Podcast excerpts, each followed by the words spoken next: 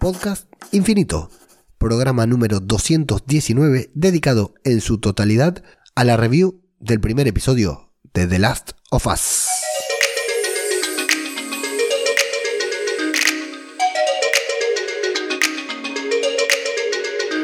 ¿Qué tal? ¿Cómo les va? Yo soy Ajeno al Tiempo y les doy la bienvenida a una nueva entrega de Podcast Infinito, el podcast de Babel Infinito en el que hablamos de casi cualquier cosa. Hoy para hablar, por supuesto, de lo que habíamos prometido hablar en el programa número 219, 200 programas después, vamos a hablar sobre The Last of Us, el primer gran estreno del año, ¿no?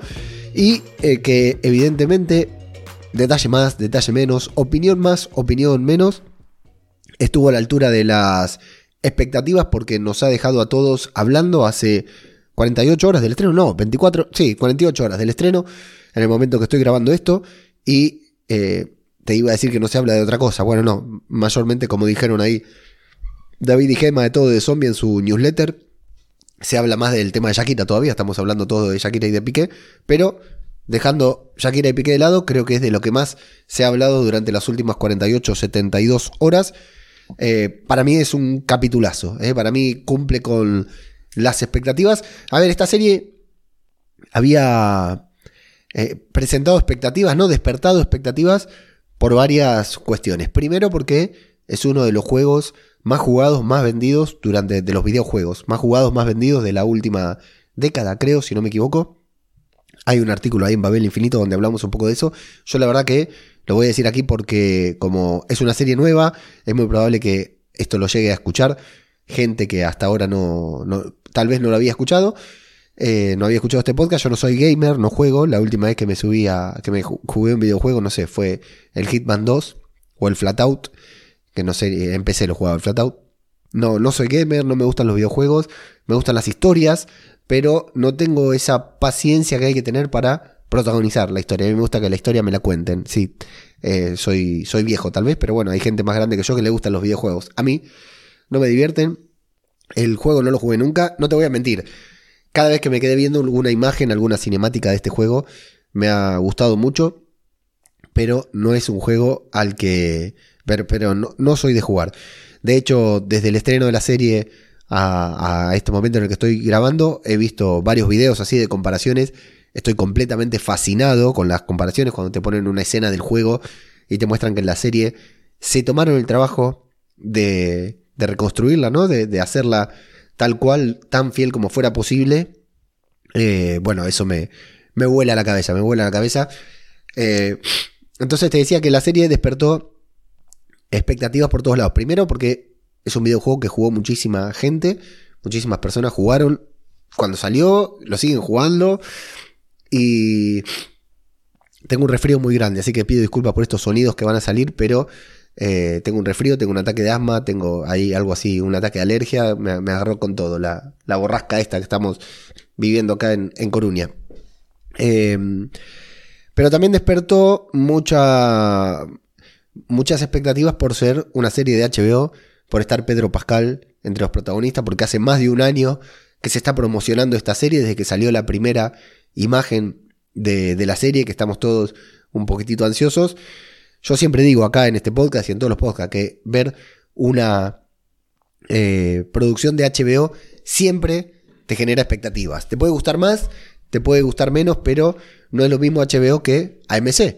¿no? Para muchos de los que vemos esta serie, muchos de los que estamos escuchando este podcast, yo mismo soy muy fan de The Walking Dead. No es lo mismo AMC que HBO. Y una diferencia enorme. A favor y en contra, pero sobre todo a favor. Las producciones de HBO vienen con un estándar, vienen con una calidad que al menos en ese aspecto no suele defraudar cuando son como estas, ¿no? Producciones de, HBO. Eh, entonces, la serie iba a despertar. Y bueno, decía, expectativas porque era un videojuego adaptado, la adaptación de un videojuego. Segundo, porque es una serie de HBO. Tercero, porque es una serie de zombies, infectados, apocalíptica. No importa lo que diga, esas temáticas que están tan de moda gracias a una serie que no voy a mencionar, ¿no? Una serie chiquitita que terminó el año pasado la temporada, ¿no? Que acá en, eh, Babel Infinito siempre hablamos mucho de ella. Gracias a esa serie esta temática se puso muy de moda, de alguna u otra manera, y con esto estoy seguro que me voy a, guardar, a ganar algún enemigo. Eh, con, con, esta serie existe gracias a The Walking Dead. La nombré, dije que no la iba a nombrar. Esta serie existe gracias a The Walking Dead. Este videojuego existe gracias a, The Walking Dead. Este videojuego se populariza gracias a la disrupción que generó The Walking Dead en la televisión. Inevitablemente, The Last of Us es una hija de The Walking Dead. ¿Que la puede superar, tal vez? Bueno, ahí seremos testigos o no de todo lo que logre eh, The Last of Us. Voy a evitar, por supuesto, caer en comparaciones, ni a favor ni en contra. Lo, lo que sí voy a decir es que la serie me encantó en los tres aspectos en los que generó expectativa. No soy gamer, pero me pareció, por lo que estoy viendo, una muy buena adaptación.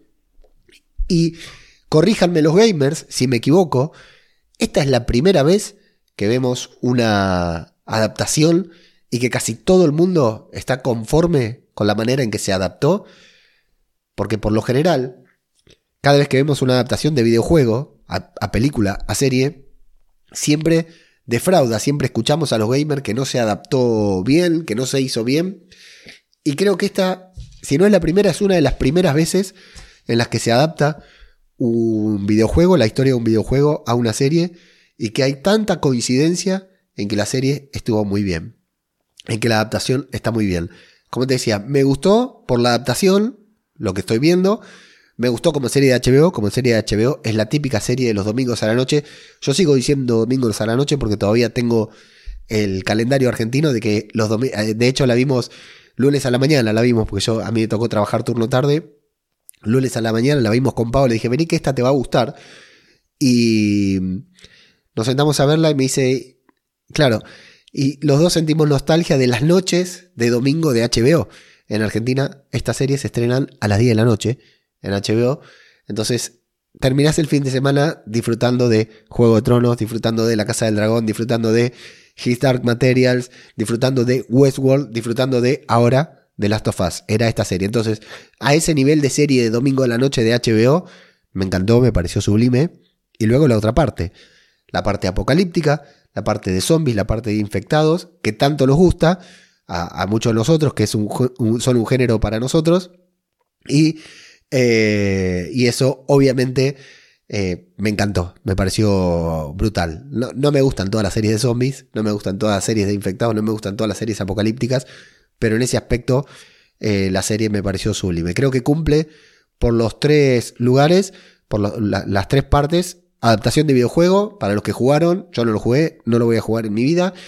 serie de HBO y serie apocalíptica o de zombies o de infectados, lo que como querramos llamarla. Me parece que está muy buena y me parece que va a ser muy interesante estos ocho programas de aquí en más, hablando, repasando uno a uno los episodios de esta serie que recién comienza y que le vamos a, a comenzar a repasar a partir de este momento. Episodio 1 de The Last of, The Last of serie que no tiene traducción. Me encanta que hasta en España le hayan dejado, no, le estén diciendo, no, no, le hayan intentado traducir, que se mantenga igual. Que se llama Cuando estás perdido en la oscuridad. Muy bueno ese momento en el que Pedro Pascal le dice a uno, si me llegas a decir que mire la luz, te doy una patada en el orto. Eh, muy bien, Pedrito Pascal. Tuvimos doble, doble ración de Pedro Pascal este, esta semana porque tenemos el tráiler de The Mandalorian ahí que está explotado, explotado el tráiler de The Mandalorian. Es increíble lo que se ve.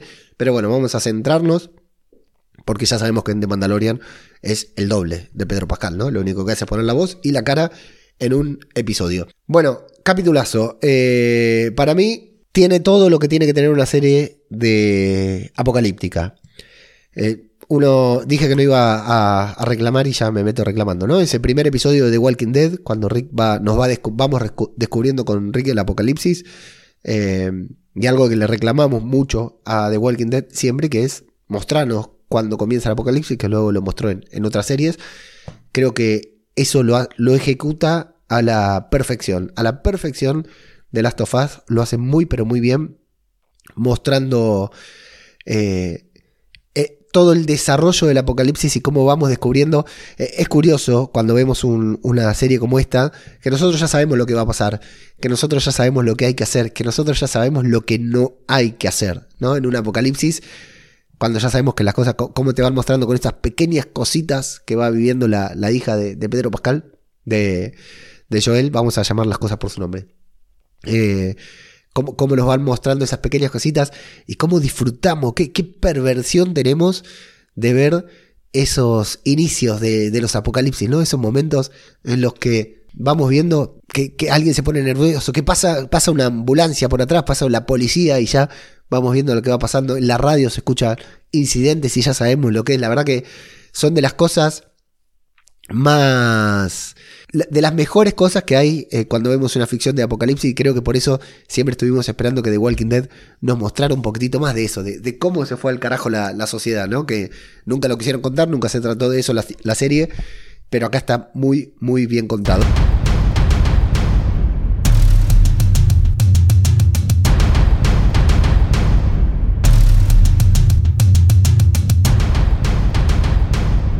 De todas maneras, nos vamos a ir primero a 1968, una entrevista de la televisión con, eh, con, el viejo formato de entrevistas televisivas. Que ahí me encanta que tenemos a, Jonathan de la momia. Eh, ¿Cómo se llama este actor? A ver si lo tengo por acá. Sí, eh, John Hanna, que hace de, un científico y hablan. Me gusta que hacen esta comparación entre bacterias y hongos y cómo logra meternos miedo, ¿no? Con todo este contexto científico que da sobre los hongos. Yo no sé ustedes, yo no entiendo nada de todas estas cosas, pero logra convencerme, logra, meterme miedo de que eso tranquilamente podría pasar. Además te dice, ¿no? ¿Qué pasaría si el planeta se calentara y los hongos tuvieran que evolucionar? ¡Boom! Nosotros sabemos que el planeta está en eh, eh, se está calentando, ¿no? Que nos dicen el, calentamiento global, que se calienta no sé, no sé tantos grados por tanto rango de tiempo. Yo justamente hoy escuchaba un podcast temprano sobre esto, sobre el calentamiento global. Y digo, wow, loco, qué buen contexto científico para ya decirnos, primero, sacarnos de la fantasía del zombie resucitado, el zombie zombie, ¿no? Meternos en que es un hongo, es algo que está por ahí, que puede despertarse en cualquier momento, evolucionar y hacernos cagar a todo. Y como el presentador también, ¿no? Traga saliva porque logra ponerle, meterle miedo a él. Eh, es un muy buen contexto. Yo creo, no sé si en algún momento nos darán un poco más de información sobre cómo comienza el apocalipsis. Leí algunas teorías que si me acuerdo ahora al final las voy a comentar, que me parecen bastante descabelladas. En realidad las voy a comentar porque me parecen muy divertidas, lo que no quiere decir que no sea real, que no tengan razón, pero me parecen muy, muy divertidas, eh, muy curiosas, las voy a comentar. Yo, personalmente, yo, por como la forma en que miro las series, no le pido más que este contexto que nos acaban de dar en este primer episodio. Un hongo que evoluciona, se revela y nos jode la vida. Fin. No necesito que me expliquen más nada, no necesito más fundamentos científicos. Si los dan, eh, bien, bienvenido sea, pero si, si no hay fundamento más explicación que esta que acabamos de ver, para mí eh, ya está muy bien. Y nos vamos a ir a la presentación, muy buena presentación que seguramente también se puede analizar, no es lo que yo voy a hacer porque no es mi especialidad. Y sí voy a destacar la música, porque la música de la serie no está no, no, no la lleva propiamente Santa Olaya, pero está basada en la música de Santa Olaya. Santa Olaya es el guitarrista de Arcoiris, la banda pionera del rock nacional, y, pero que es el compositor de la banda sonora de The Last of Us, entre tantas otras bandas sonoras de videojuegos y de, y de series y películas. Eh, entonces aquí los créditos de la música se dividen entre dos, entre David Fleming, que hizo música de... Eh, estuvo para Dune y para alguna que otra cosa, nada, al menos así rápidamente no veo nada demasiado importante. Eh, pero basándose en la música original del videojuego de Santa Olaya, porque eso Santa Olaya también se lleva sus créditos. Y toda la música que suena en la serie. No sé, no jugué el videojuego, insisto, no sé si alguna canción está extraída directamente del videojuego, pero toda la música que suena en la serie es muy Santa Olaya, con unos acordes, unos rasgueos de la guitarra muy típicos de él, de su música. Eh, y acá, bueno, venimos a ganar el mundial, no queda otra que sacar pecho y decir que la música de esta serie es muy argentina, muy folclórica de Argentina, sin duda, para mí. Yo la sentí argentina en todo momento cada vez que sonaba la guitarra. Presentación de personajes. Algo que habían hablado aquí en el juego. En el juego, en la previa a la serie habían dicho que el juego tiene unos personajes muy bien desarrollados. ¿Cómo se desarrollan los personajes en un videojuego? Ya es algo que no te sabría decir porque, ya te digo, el máximo videojuego que yo jugué es Pac-Man y no está muy desarrollado el personaje que digamos, ¿no? Pero habían dicho que, que el, videojuego tiene unos personajes sumamente desarrollados y, y acá la presentación de personajes me parece brutal. Eh, una niña adolescente que se despierta antes que su padre, que prepara el desayuno el día del cumpleaños de su padre, un padre sobrepasado, como tantos padres de nuestra actualidad, ¿no? Sobrepasado de, de trabajo, de trabajar, de salir adelante, que evidentemente está solo con una hija adolescente, con todo lo que eso conlleva, eh, con, bueno, este cansancio físico y mental que tiene, ¿no? Que, que no le permite, o sea, está completamente desorganizado, incluso en el propio día de su cumpleaños, algo que es muy importante para, ella. Eh, bueno, ahí es cuando van a escuchar en la radio que, hay inconvenientes en, en, Yakarta. Y hablando de presentación de personaje, al, personaje que nos van a presentar es a Sara, ¿no? Es, a su hija.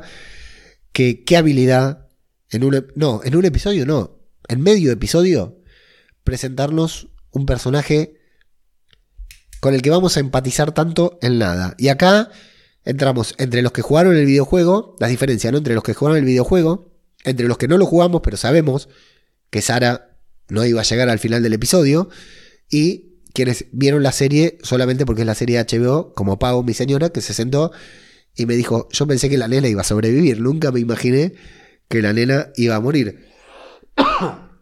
Una diferencia importante, eh, ¿no? Eh, entre los que teníamos más o menos idea, porque qué bueno también pensar en esa gente que llega a la serie sin saber nada y se puede sorprender después de una presentación de un personaje tan adorable como es esta chica, que en su primera escena nos la muestran, bueno, ahí todo muy cariñosa con su padre, pero que es lo primero que nos muestran haciendo es robando dinero. Eh, que después esto va a cambiar, pero que perfecta presentación de personaje, mostrarnos a un personaje, a una joven, adolescente, robándole dinero a su padre, que su padre se está deslomando para trabajar, ¿no? Para ganar el dinero, que trabaja horas extras, se queda fuera de, fuera de, fuera de horario hasta tarde, incluso el día de su cumpleaños, y ella va y le roba. Entonces, ya eso nos hace creer que no es un buen personaje, a quienes no conocemos nada de ella, para luego mostrarnos que ella va y le dice, te robé plata para hacerte un regalo. No hay nada más adorable que eso encima en una adolescente, ¿no?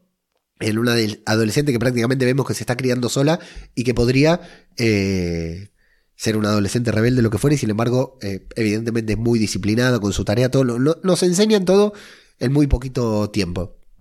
Y eh, luego también que va a ayudar a sus vecinos. Bueno, la verdad que un personaje para después matarlo, matarla a los 40 minutos de, de episodio. Brutal, es brutal para que nosotros nos podamos poner en el lugar del protagonista en el lugar de, Joel. Em, bueno, en la escuela están enseñando sujeto y predicado, algo, eh, y le dicen que algún día les van a. Cuando va em, Sara a la. Ah, un detalle. Sara está interpretada por Nico Parker. Nico Parker la vimos en la serie El tercer día de Jude Law y Naomi Harris, ¿no? Eh, que esa serie tan rara, tan buena que vimos ya el año pasado, no, el anterior fue, ¿no? La serie que a mí me encantó. Sí, el anterior fue 2021. Eh, es la hija de Tandy Newton, Viv el Westworld, que me parece que tiene un futuro brillante porque está muy, pero muy bien en este personaje, en este papel. Y en el tercer día, que era mucho más chiquita, tenía 3, 4 años menos, la verdad que también estaba muy bien. Bueno, la hija de Tandy Newton, en algunos podcasts dicen que actúa incluso mejor que Tandy Newton, que no es una actriz muy querida, pero bueno, eh, ahí tenemos a, Nico Parker, una actriz a la que vamos a tener que estar atentos y que como la vamos a, continuar recordando por el resto de, la serie sin dudas. Va a la escuela, decíamos Sara, ahí aprende sujeto y predicado, algo que, bueno, a ella personalmente no le va a servir, justamente, curiosamente no le va a servir, pero que tampoco sirve para nada, ¿no? Te lo enseña en la primaria y nunca, nunca te sirve. Eh, y empezamos a ver todo esto, el primer detalle del apocalipsis que tenemos es cuando está, escuchamos en la radio eh, los incidentes en, en, Yakarta. Luego, cuando vemos eh, que la tienda, ¿no? El relojero que le va a arreglar el reloj que cierra temprano, ¿no? Y que la mujer la echa con bastante altura y hasta incluso tiene ese instinto maternal de decirle, andate para tu casa, no vas, no, no te quedes. También vamos a, ver eh, a eh, ese contexto que nos dan también sobre Sara, de los vecinos, ¿no? De, estos vecinos que son viejitos, que hablan de las galletas y todo esto, que también nos hacen ver que es una chica que va a ayudar a los vecinos y, bueno, hay una conversación extraña. Ah, no hablamos del personaje de, de, Tommy que está interpretado por Gabriel Luna, que es Ghost Rider en Agents of Shield. Para mí, eh, el mejor Ghost Rider hasta ahora, lo siento por los que les gusta Nicolas Cage, pero el Robbie Reyes de, de Gabriel Luna en Agents of Shield me encantó y hasta me quedé con ganas de seguir viendo cosas, cosas de él.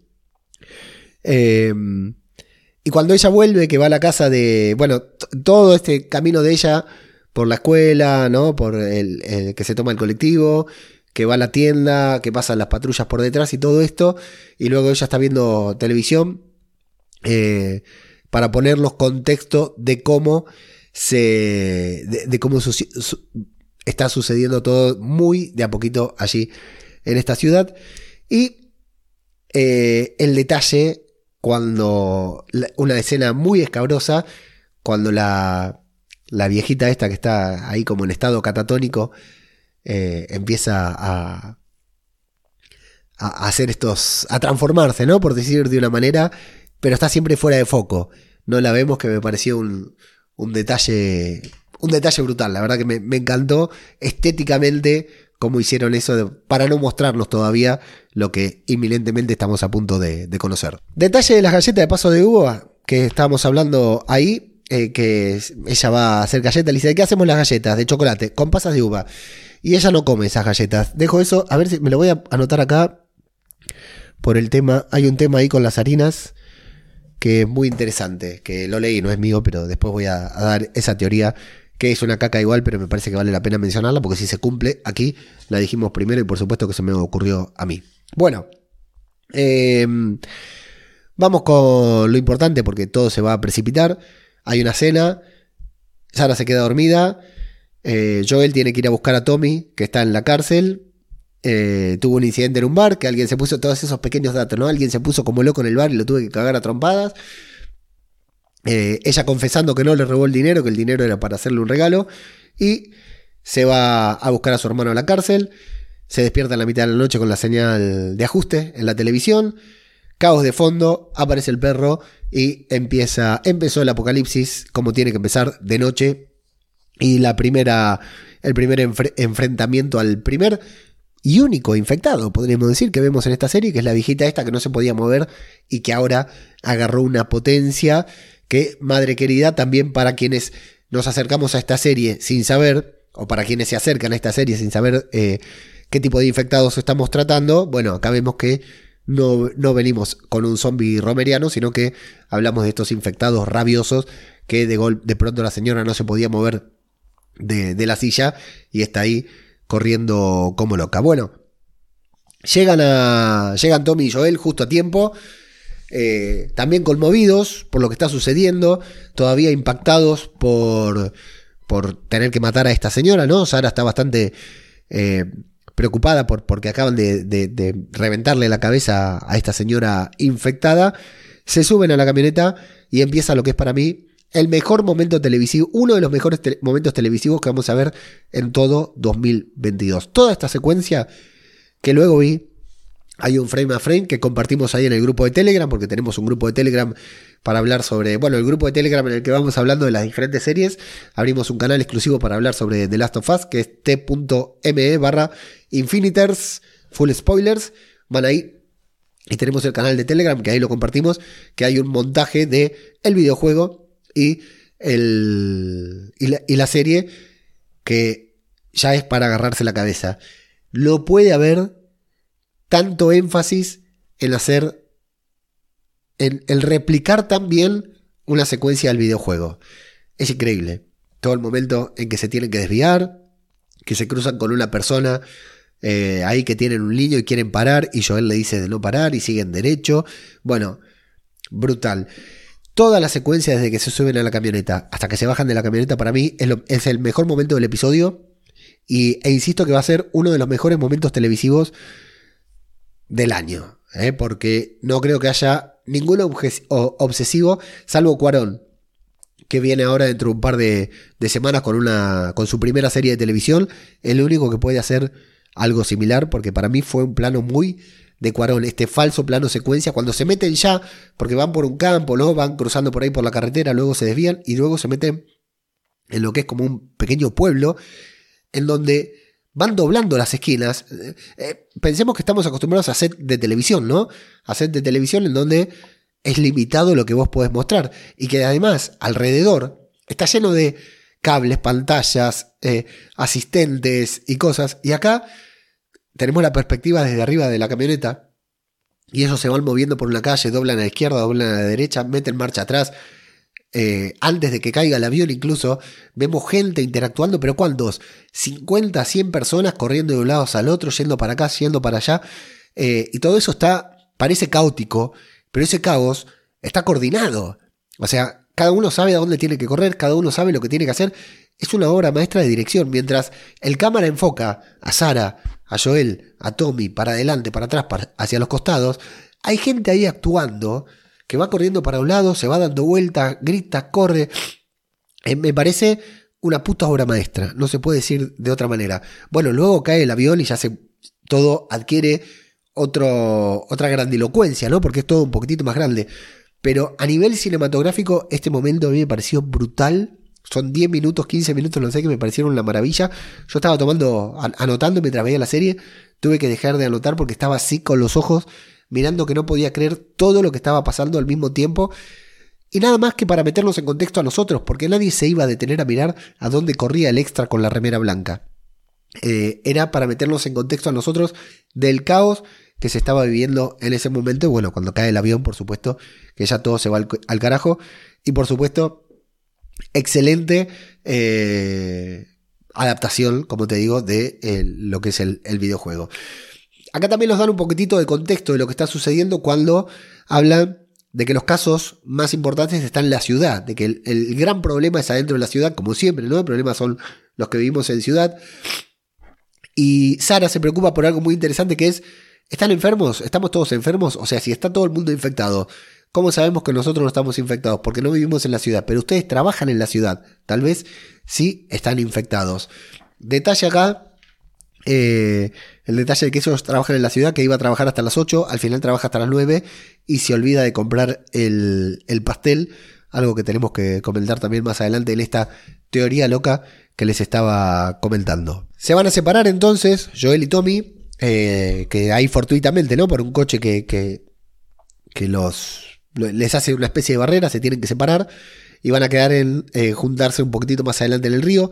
Joel va a tener que cargar a Sara en brazos y vamos a llegar a este momento que también he visto la comparativa con, el juego, que es brutal, el momento de la muerte de Sara. Vamos a ver a, primero que un militar lo salva de un ataque de, un infectado, pero que luego que ese mismo militar tiene órdenes de matarlo porque Joel le dice que ella está herida, que está herida en el pie, Sara, su hija, está herida en el pie y cuando les dispara, bueno, ella va, a salir herida de muerte directamente. Y adiós, Sara, nos despedimos de un personaje que apenas conocimos eh, durante medio episodio, tres cuartos de episodio, y tal vez la, la, volvamos a ver en flashback, no lo sé, pero insisto, qué buen personaje la vamos a extrañar por el resto de la serie, porque realmente eh, de estos 40 primeros minutos es la protagonista y está muy, muy bien. Así que levanto una bandera en, honor de Sara, en honor de Nico Parker, que me pareció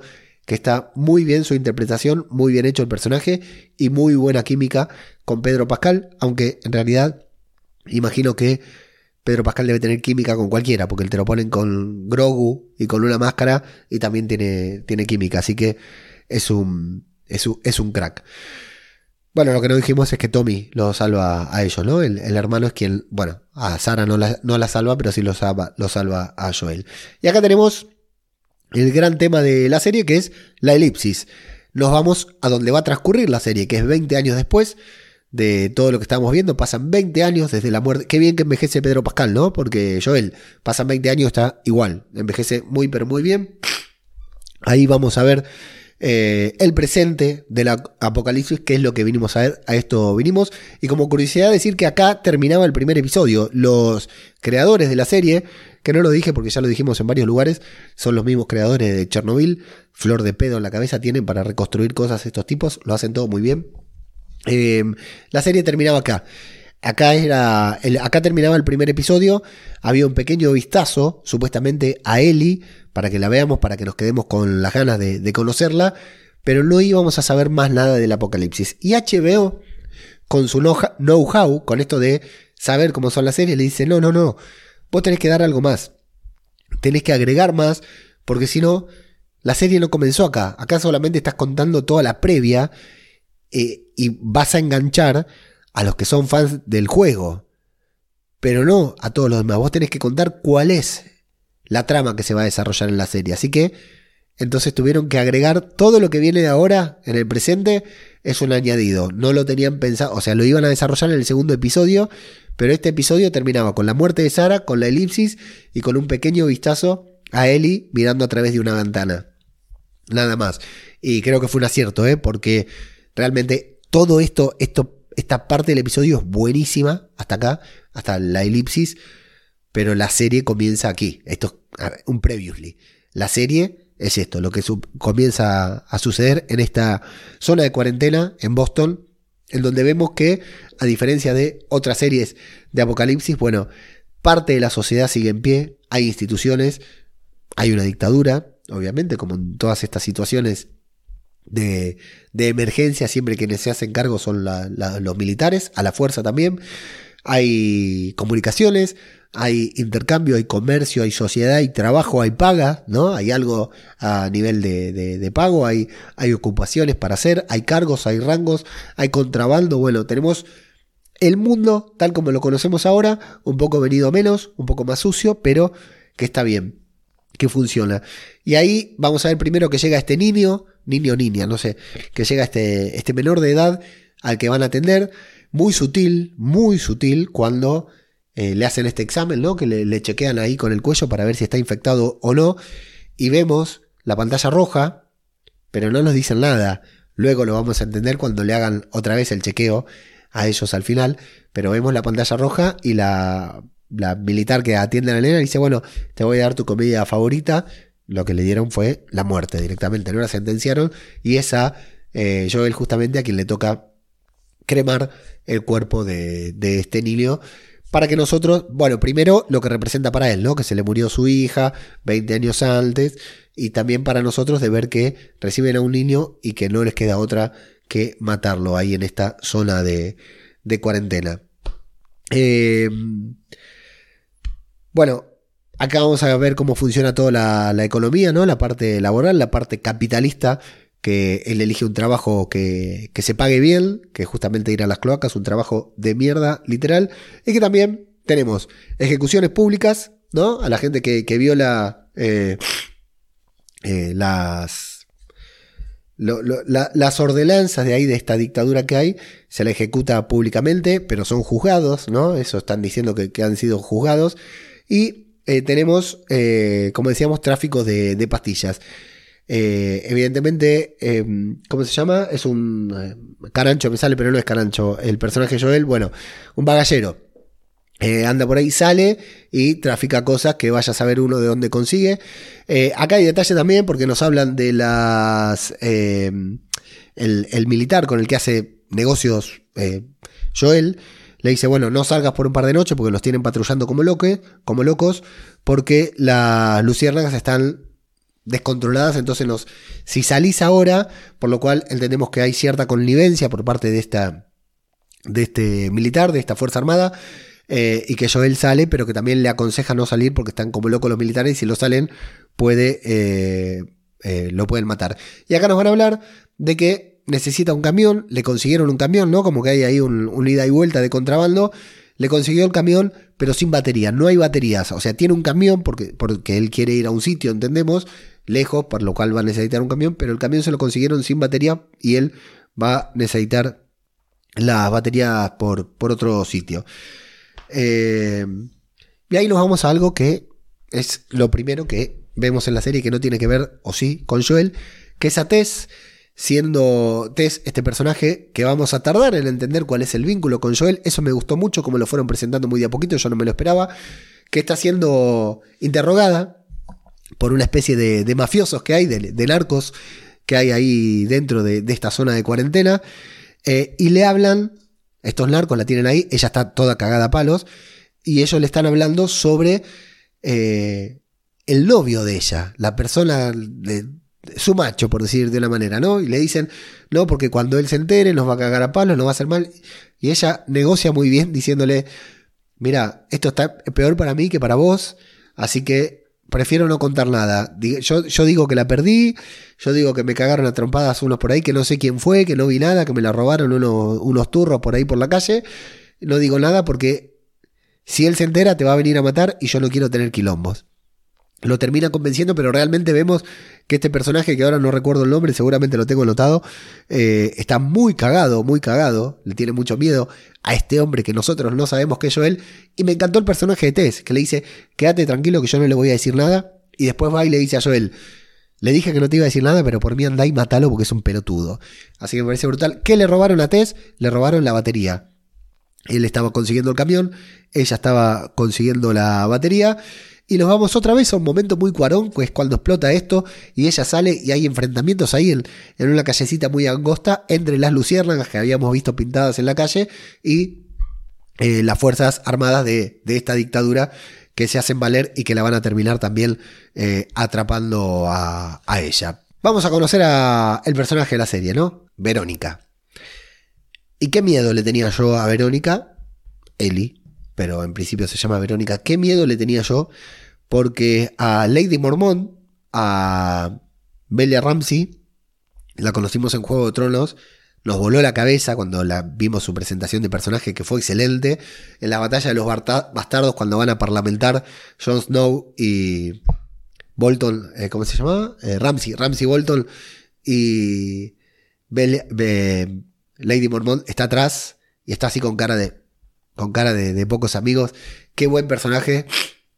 Eh, la pequeña Osa. Yo tenía miedo porque digo, ¿cómo habrá crecido esta chica? ¿Cómo habrá crecido actoralmente? Acá ya tengo que decir, yo no conocía nada de él y solo lo que había visto en las imágenes del juego, que como estuvimos hoy hablando en el grupo de Telegram con Plisken, era muy parecida en imagen a Ellen Page. Después me enteré que prácticamente le habían plagiado la cara porque no le habían pagado a Ellen Page para eso. Ahora Elliot Page, ya lo sé, pero en ese momento era Ellen.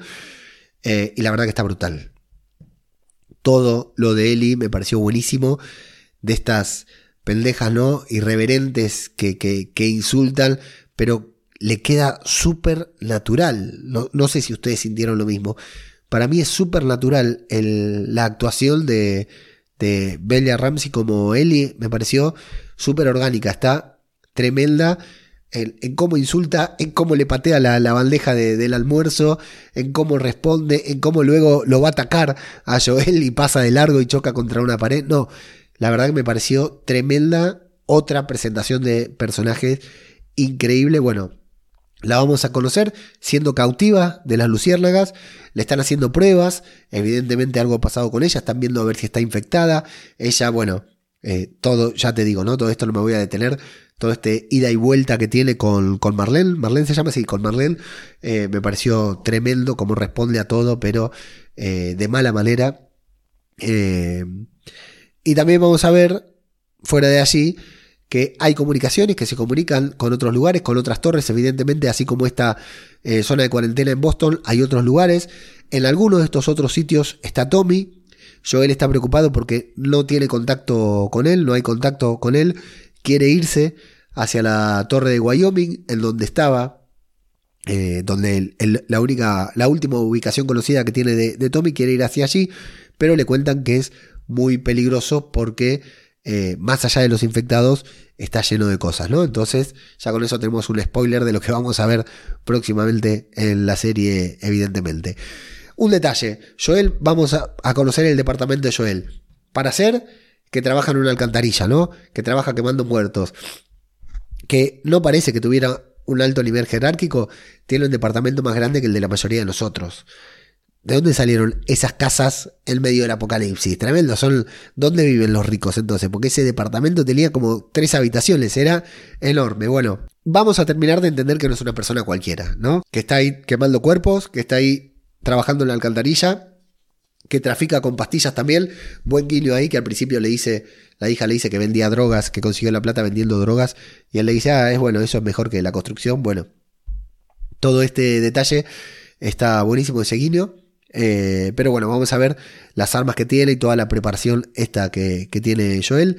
Eh, se agarra un mapa, empieza a mirar en el mapa el, camino que tiene que hacer para ir a la torre de Wyoming, ¿no? Como para que nosotros veamos que no está demasiado cerca. Se va a tomar unas pastillas, como cualquiera de nosotros haría en esta situación, y se va a quedar dormido pensando en su hija. Vamos a ver, sin ver, que va a entrar una mujer que se va a acostar junto a él y nos vamos a sorprender al otro día al despertarnos de que estés justamente la mujer a la que habíamos visto que habían cagado a palos por esto de la batería y que le tenía miedo. Acá es cuando se da todo, todo este diálogo que le dice, me robaron la batería, la batería que necesitamos, por mí anda a matarlo, vamos a buscar la batería. Bueno, él, él se pone muy loco porque realmente necesitaba esa batería porque tiene el camión, pero no tiene la batería y quiere ir a buscar a Tommy. Así que bueno, van a ir a buscarla van a ir a quitarle la batería esta a Robert y como dice ella, no me importa si lo terminas matando, me da lo mismo. Un poquitito de info sobre las luciérnagas porque hay una conversación entre ellas que hacen atentados, pero no saben para qué, lo que más o menos eh, siempre pasa con estos grupos rebeldes, ¿no? Que eh, no saben, no saben no, sino que están pequeñas, son todas como micro batallas que tienen que librar, que nunca sabes si te están dando resultados o no, y empieza a haber dudas entre ellos mismos, ¿verdad? Hacen atentados, hacen explosiones, eh, cometen sabotajes, cosas por el estilo, pero llevan 20 años luchando con una dictadura a la que no pueden derrocar, peleando de esa manera. Entonces Marlene, que evidentemente es la jefa de las luciérnagas, tiene un plan que es el de irse con la chica, irse con, con Ellie eh, no sabemos por qué todavía, lo podemos imaginar, ¿no? Pero no lo sabemos y dicen que no van a renunciar a la guerra, sino que la guerra tiene 20 años, ya no la van a ganar, van a probar otra estrategia. Y esa estrategia es irse con Eli a otro sitio. Hay una frase aquí que me quedó grabada, me la anoté, el tipo de la radio de Salem. ¿Quién es ese tipo? Bueno, yo tengo mis ideas, tengo mis teorías, no vamos a decirlas acá porque eh, podría ser un spoiler o no. La verdad que yo del juego no tengo idea, pero me imagino para dónde van a ir los tiros. Y se va a dar esta conversación tan rara entre Marlene y Ellie cuando le devuelven su mochila. Ella toma su navaja y va a haber ahí unos votos de confianza, ¿no? Como que con navaja y, navaja y todo, Marlene se acerca, la desata, se queda al lado de ella como para mostrarle que le tiene confianza. Y eh, Ellie va a descubrir que ese es su nombre, que no se llama Verónica, que se llama Ellie. Que hay algo especial en ella, no sabemos qué. Eh, y que fue Marlene quien la dio justamente a, las fuerzas oficiales, por decir de una manera, un orfanato, para que ellos la cuidaran sin saber a quién estaban cuidando, ¿no? Como que la entregó ahí y ella estaba a salvo, Eli se quiso escapar, por eso tuvo que intervenir Marlene para rescatarla, para que no le pasara nada, y ahora están ahí y bueno, las cosas se, se han precipitado. Pero fundamentalmente Marlene sí que tiene bastante claro quién es Eli, cuál es su importancia, y es ella la que, aunque a nuestro querido Antonio, compañero del podcast que faltaba, no le haya resultado muy convincente, en lugar de cuidarla y ya tenerla desde que era una bebé de, eh, atentado en atentado, de revolución en revolución, la metió ahí en un orfanato sabiendo que la iban a tener controlada y que podía estar tranquila allí hasta que las cosas eh, pasaran a otro, tomaran otro rumbo, que es lo que está sucediendo casualmente justo cuando comienza esta serie. Es entonces cuando las tramas se van a empezar a unir, porque nosotros vamos a, a comenzar a seguir a Joel y a Tess, que van haciendo toda esta, esta incursión, esta investigación para saber a dónde está la batería. Saben que Robert tiene la batería, que se la va a vender a alguien. Bueno, van haciendo sus investigaciones y hasta este momento si estamos desatentos, si no vamos prestando demasiada atención a la trama, o bien si no sabemos que Joel y Ellie en algún momento se van a juntar porque son los dos protagonistas del juego y van a ser los dos protagonistas de la serie, vamos a ver que parecen dos tramas que no tuvieran nada que ver con nada, ¿no? Parece que la batería, parece que Robert, parece que los camiones, nada tuvieran que ver con la historia de Marlene, Ellie y las luciérnagas. Sin embargo, bueno, se van a terminar encontrando cuando lleguen a este sitio en el que hubo una confrontación armada, en el que Marlene está herida, bastante grave, bastante fuerte. Eh, a la otra chica le, rebanaron la oreja y, o casualidad o no, Marlene, Tess y Joel justamente se conocen y por alguna razón Marlene considera, o sea, ella ya no puede llevar esa misión porque primero, ella está súper herida. Eh, eh, en ese momento ellas, esa batería también la querían, todos querían la batería para la misma situación. Querían la batería para irse de allí. Joel a buscar a Tommy, Marlene y las luciérnagas para llevar a Ellie hacia un sitio, que será el mismo sitio donde está Tommy, para conveniencia de la trama, espero que sí. Eh, pero bueno, la batería no funcionaba, se cagaron a tiros, muchos murieron, Marlene está súper herida y está viniendo la policía, por lo cual no se van a poder escapar, no se van a poder fugar de ahí como tenían pensado. Última opción, y no por eso no es... Eh, y a pesar de ser la última, para Marlene también es la mejor. Tiene plena confianza en las habilidades de Joel y, por qué no, en la de Tess también. Les pide y les dice que se encarguen ellas, ellos, de llevar a Ellie, que Ellie es muy importante. Eso nos lo dejan en claro, ya nos lo habían dejado en claro, pero también nos lo dejan en claro cuando le dice: apuntame a mí, no le apuntes a ella. Acá es el momento en que sale Bella Ramsey como loca a atacar a Joel y este la hace pasar y, se estampa contra la pared. Y la verdad que me pareció brutal como estaba eso. Y acá quiero, en estas cositas, pequeñas cositas que me gustan a mí, Pedro Pascal, en el momento que le está apuntando a, a Eli y Marlene le dice, no la apuntes a ella, apuntame a mí, entonces está apuntando hacia un lado y empieza a apuntar hacia el otro. Esa pose, no sé si está sacada del juego o no, pero esa pose de Joel a mí me hizo acordar a muchas cosas, entre ellas a Rick apuntando, ¿no? Con esa cámara, con esa pistola hacia abajo, o Han Solo y su clásica postura. Esa pose es para remera. Fíjense, vayan a ese momento cuando le dice no le apuntes a ella, apúntame a mí, gira la pistola y queda ahí con una rodilla media flexionada, el cuerpo que está a 45 grados, un poco hacia Marlene, otro poco hacia Ellie que está en el piso. Esa pose es una estampa de Pedro Pascal, personajazo. El Joel de Pedro Pascal, personajazo. Bueno, detalles. Eh, terminan accediendo, no tanto por convicción, en realidad no por convicción porque no saben cuál es la importancia de ella, de, de él, no le dicen nada, acceden por puro mercenario, ¿no? Porque le resulta sumamente competente, es conveniente, no competente, y si no le, no le dan el, si, no se cumple el trato, van a matar a Eli. Ese es el trato, ¿no? Vos nos das esto y si no nos lo das, nosotros la matamos. No nos importa qué tan importante, qué, tan importante fueran. Y eh, el detalle también, cuando les dice a Joel y a Tess, Marlene, yo sé de lo que ustedes son capaces, llévenla a ella, que con ustedes van a estar seguros. Eli diciendo, ¿de qué son capaces estos dos? Si parecen dos, dos dos cualquiera, ¿por qué, me, por, qué son tan importantes? Bueno, me encanta esto de que nos digan, sé de lo que son capaces, y nosotros también nos quedamos pensando, para, para, si este es un... trabaja en las alcantarillas, trafica pastillas, y sí, era un veterano de guerra, pero trabajaba en la construcción.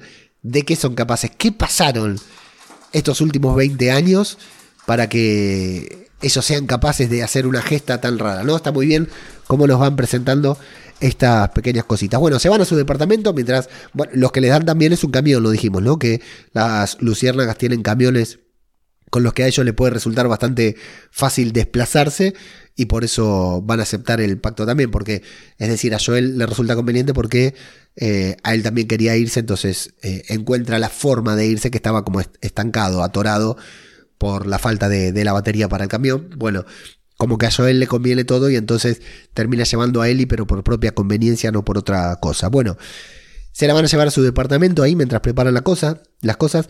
Joel se va a dormir.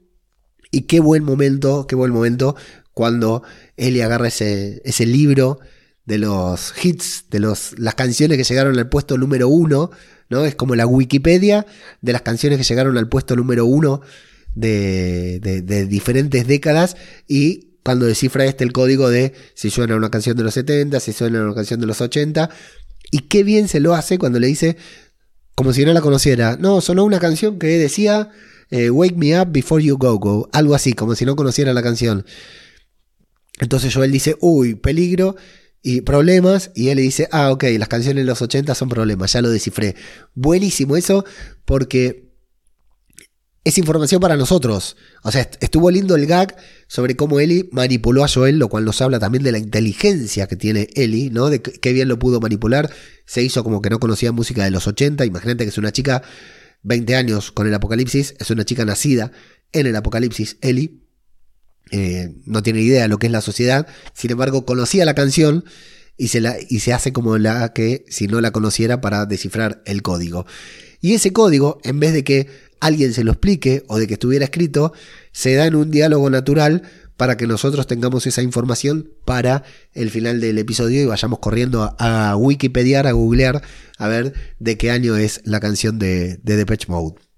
Em, bueno, él está muy preocupado sobre cuál es, no preocupado, está interesado en conocer cuál es la importancia que tiene y si es la hija de un pez gordo o qué, pero al final, bueno, ese diálogo va a quedar inconcluso porque va a llegar Tess y se van a ir al final. Bueno, recordemos, antes le habían dicho, no salgas porque los patrullajes están bastante jodidos, vamos a ver mucho patrullaje por ahí, sin embargo ellos van a salir por un túnel, Ellie va a estar muy contenta porque nunca había cruzado al otro muro y los va a interceptar este soldado que justo se estaba echando un meo, qué incómodo esto, cuando tiene que, guardar ahí, cerrarse la bragueta con el arma a la mano, algo muy parecido pasa en Robocop, si se acuerdan. Eh, bueno, lo va a interceptar este mismo soldado y se pone loco. Le dice, loco, te dije que no salgas, te dije que estaba muy jodido, ahora los voy a tener que, detener. Los hace poner de rodillas y los va a escanear con este escáner que a principio del episodio nos dieron, nos mostraron, no nos dijeron nada de que si está rojo, obviamente, como dice Homero Simpson, hay algún alguna vez, el Homero Simpson, el vendedor de autos le dice Homero, ¿alguna vez vio un color rojo bueno? Bueno, cuando están, pero nos van a mostrar que cuando los escanean a Tess y a Joel, eh, la luz es verde. Y Ellie no se quiere dejar escanear, porque sabe lo que va a pasar. No se quiere dejar escanear, ataca al soldado. Eh, Joel lo va a tener, lo va a tener que, que, atacar.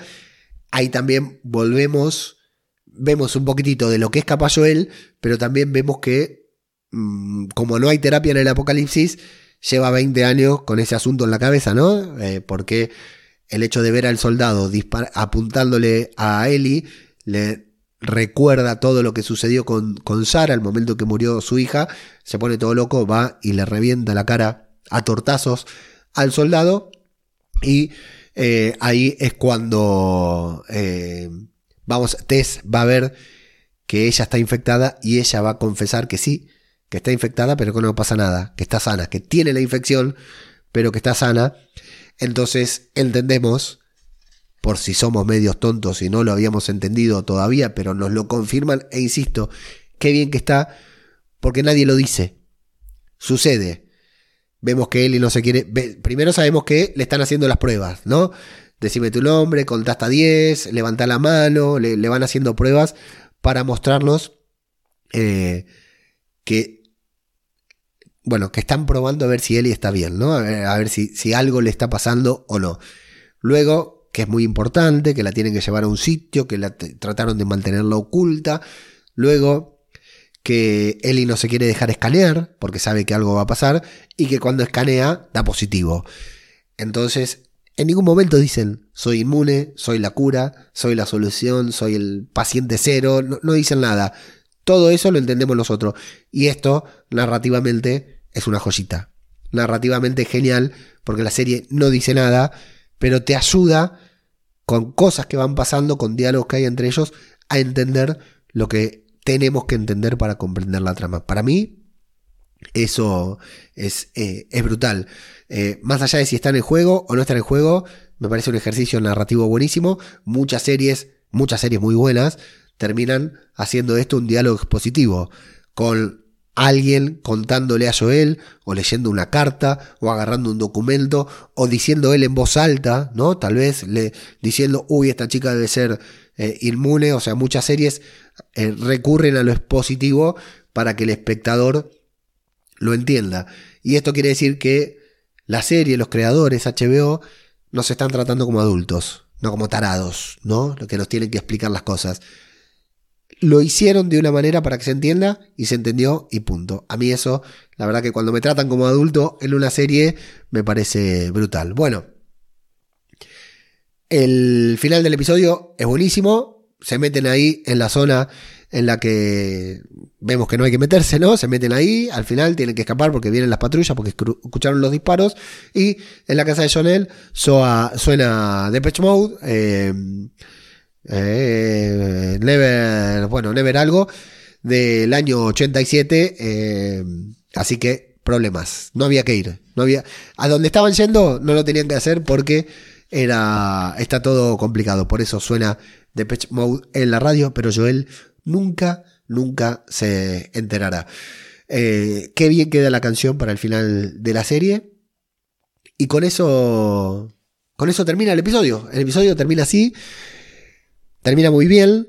Yo creo que es un acierto por parte de la serie haber eh, agregado toda esta parte, ¿no? Recordemos que decíamos que la serie terminaba justo con la elipsis. A los 20 años terminaba la, elipsis. Termina, con la elipsis terminaba el episodio.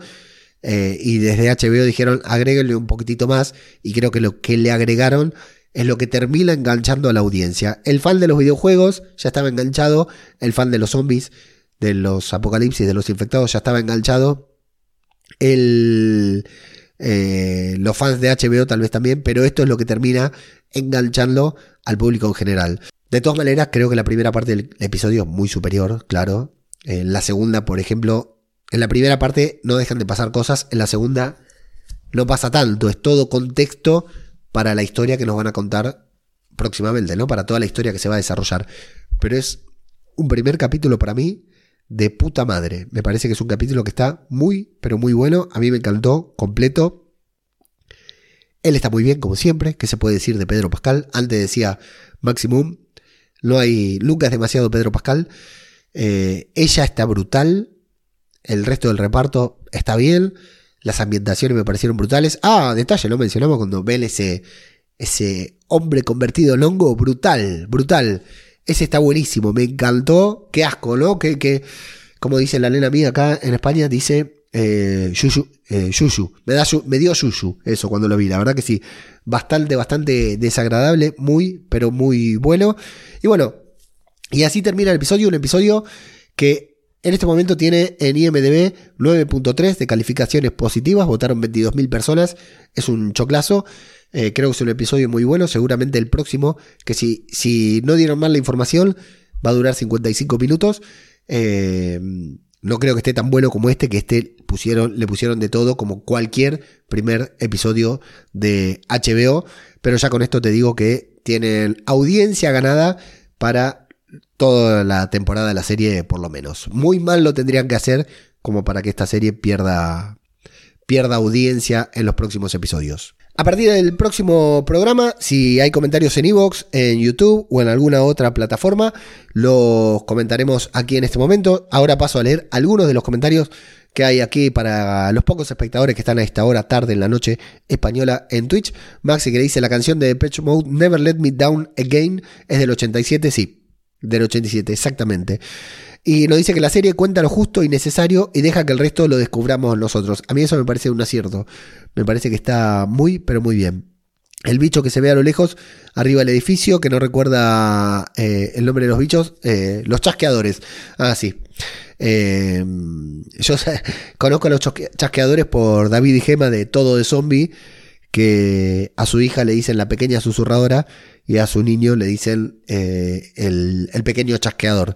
Eso me, causó mucha gracia. Voy a, Bueno, vamos a hacer, antes de, pasar a esta teoría que leí que me pareció muy interesante.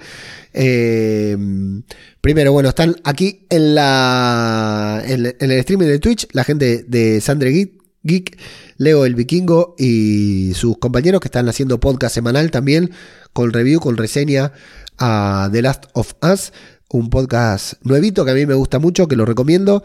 Así que si estás escuchando esto o viendo esto, te vas a buscar Sangre Geek, Sangre Geek en tu reproductor de podcast favorito o en YouTube y ahí podés seguir también la review que hacen ellos semana a semana sobre esta serie. Tienen un programa previo también.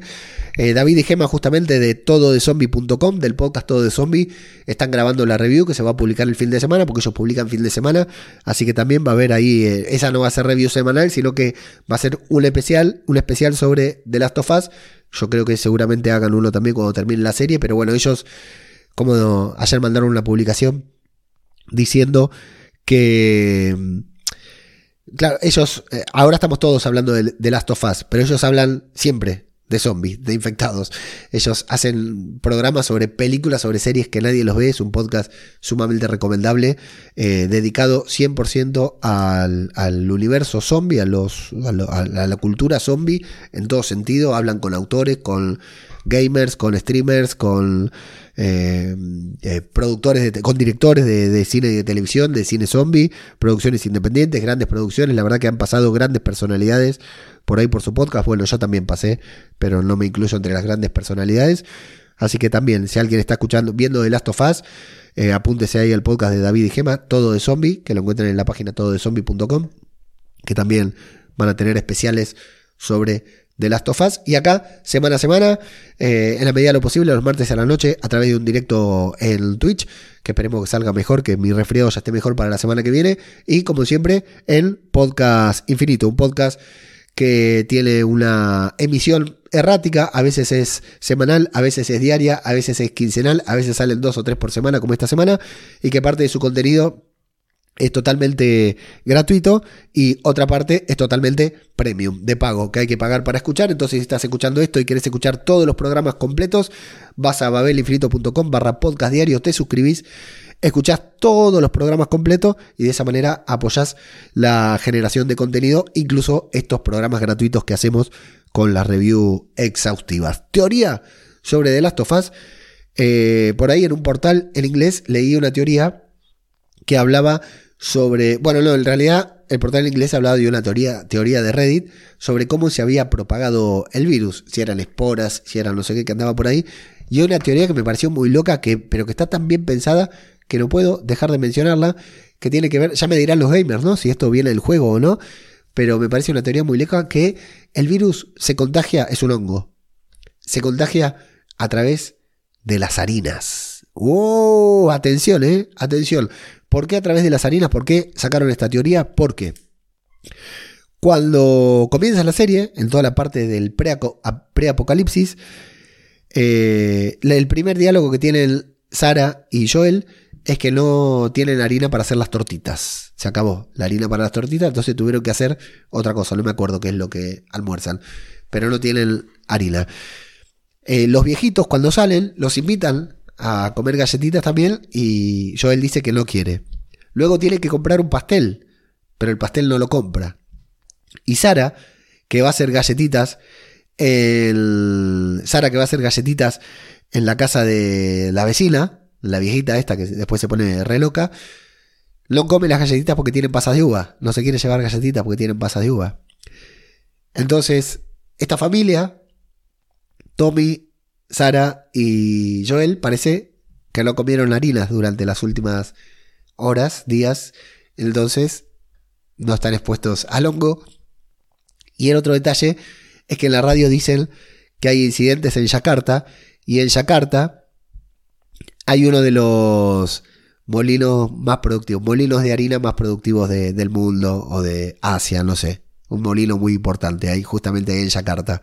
2 más 2 son 4 dijeron los frikis y largaron esta teoría en Reddit que la levantó un portal en inglés. Yo la leí y hoy se los comento a ustedes.